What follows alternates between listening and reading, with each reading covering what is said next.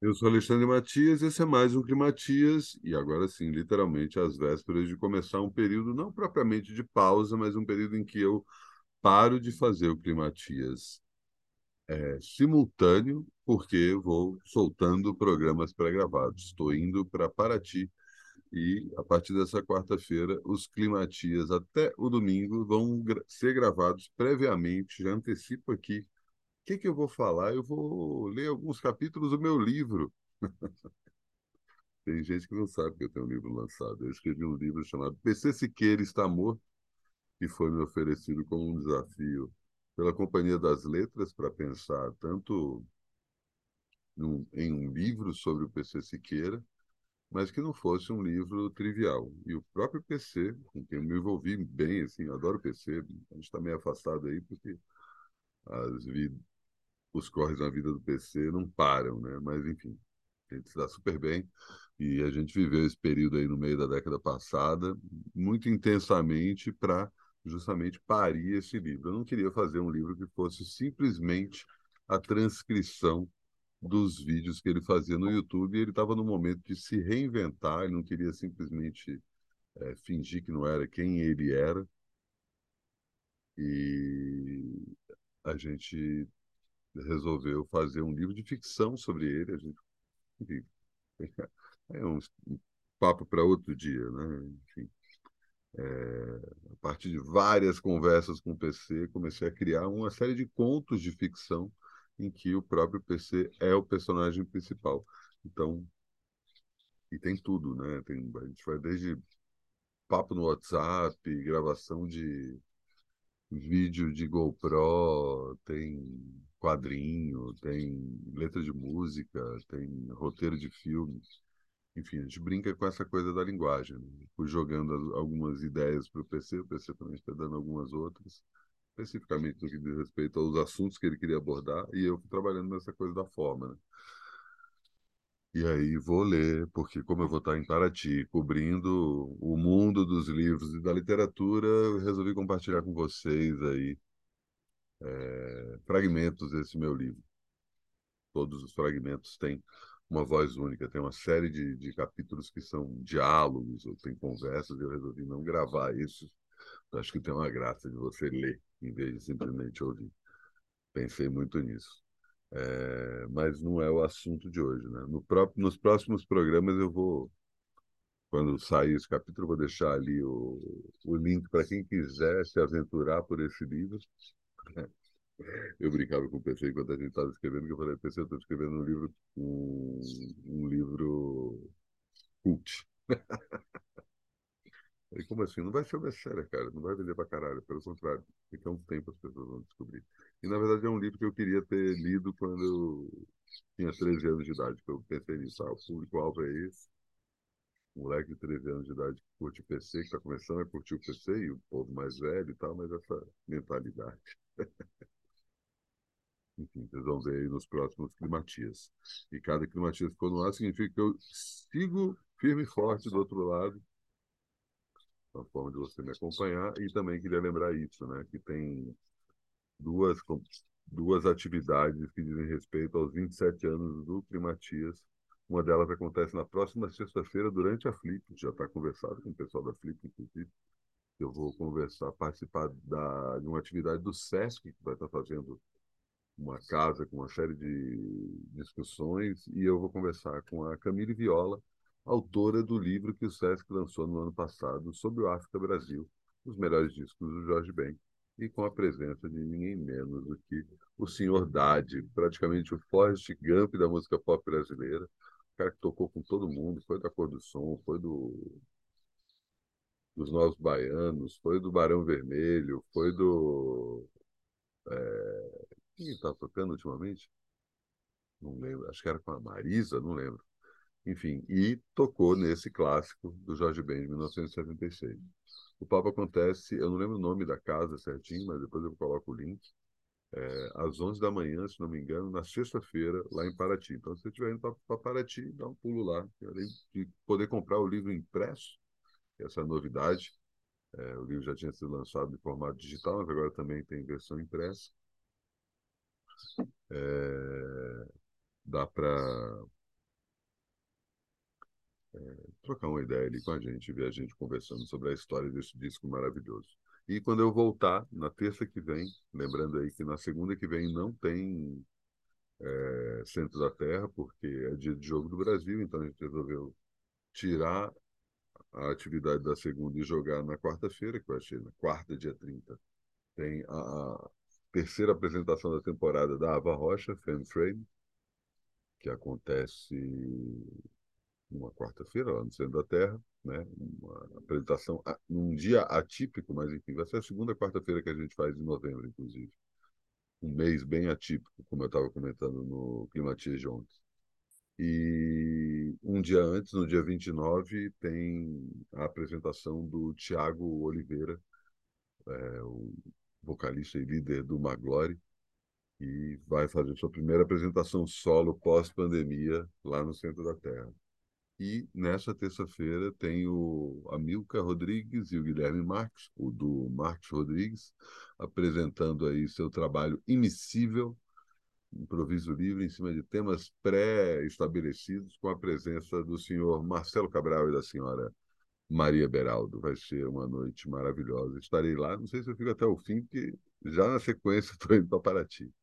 Mas, enfim, fica aí. Vou deixar o link para quem quiser também comprar. Mas tudo isso é preâmbulo para o papo de hoje, que é sobre o documentário dos Racionais, que estreou nesse fim de semana na Netflix. Já tinha assistido, resolvi assistir de novo. Eu falei, cara, não, ele é muito bom.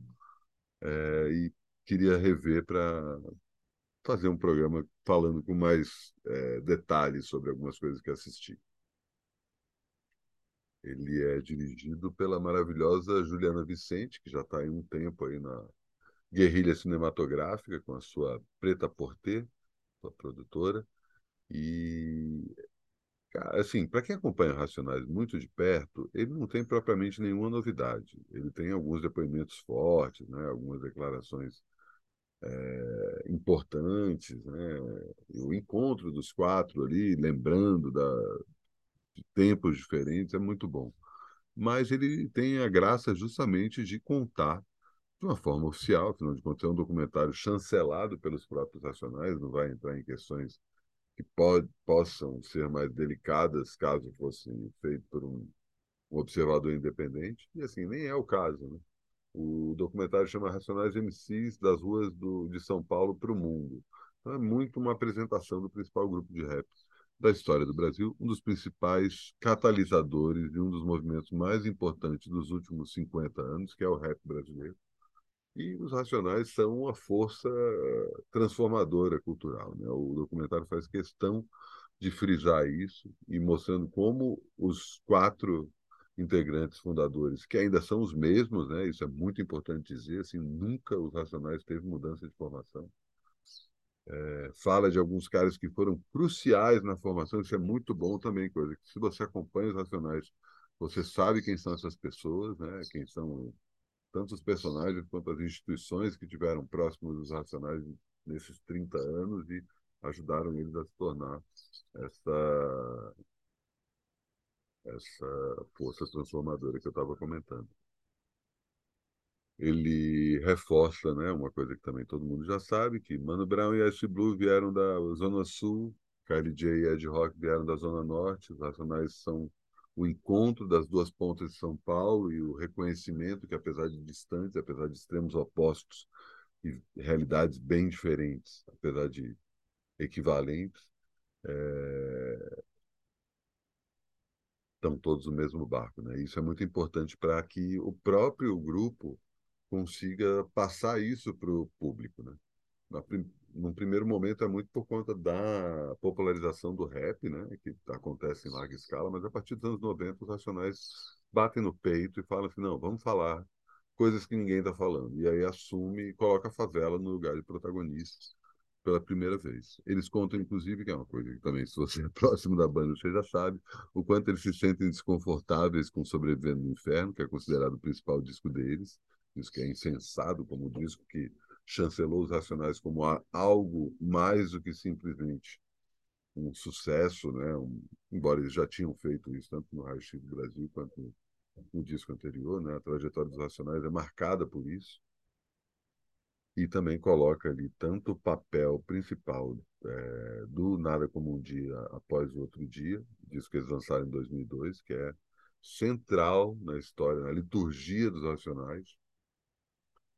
Afinal de contas, né, músicas como Vida Louca, 1 e 2, Jesus Chorou, A Ponte para Cá, enfim, é muito hit e muita coisa que foge do estereótipo, é, não propriamente vitimista, mas gótico, como o próprio Mano Brown coloca, do Sobrevivendo no Inferno. Né? É um, é um... O próprio Mano Brown comenta isso, é uma passagem muito foda, que ele não sente modéstia em dizer que ele acha que canalizou a, a periferia brasileira quando escreveu algumas letras desse disco. É impressionante. E aí tem a coisa das imagens de arquivo. Né? E aí o tempo todo aí você vê os caras novinhos, já tinha vídeo deles, saca? O Kylie J discotecando com as picape mais vagabunda que era o que tinha, as garradas, sabe? Aquelas coisas ali que você fala assim, é, bicho.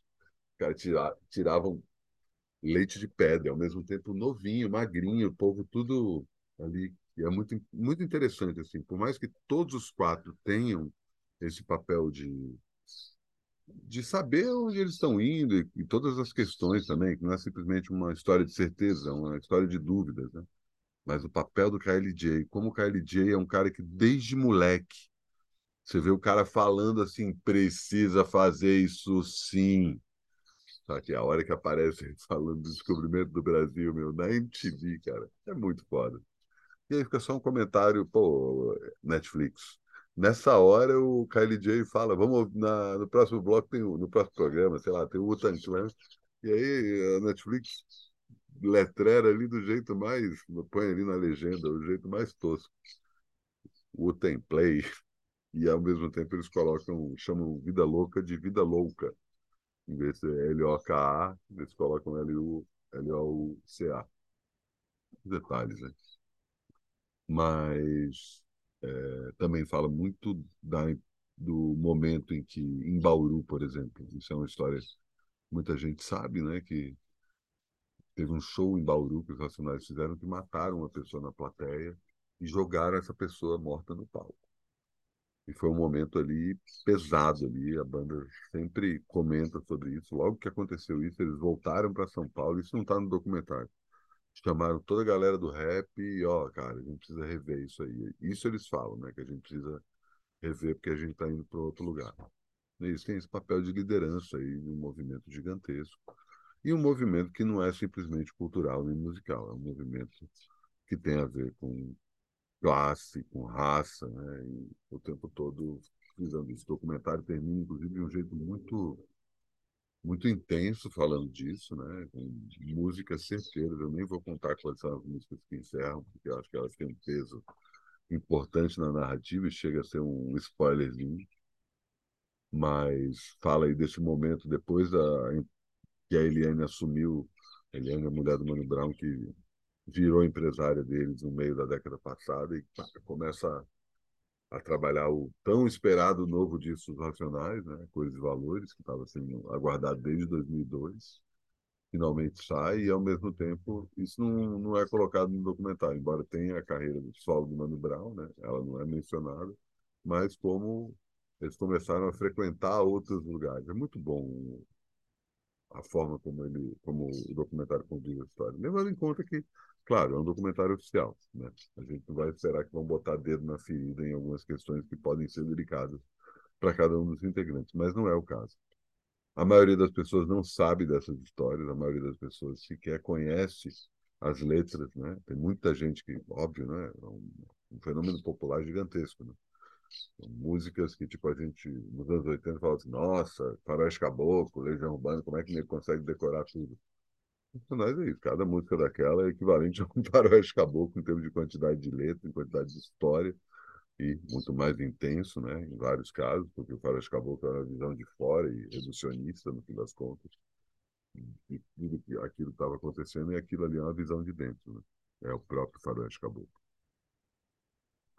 É muito foda, muito foda, muito foda. Recomendo muito. Vou deixar o link para assistir o, o trailer aí na, na descrição do vídeo. E a partir de amanhã Também tem o, o link aí para quem quiser comprar o ingresso do show do Marcos Rodrigues, que vai acontecer hoje lá no Centro da Terra. E a partir de amanhã estou na Flip, estou em Paraty, trabalhando e faltam quantos? 19 dias para o Climatias acabar.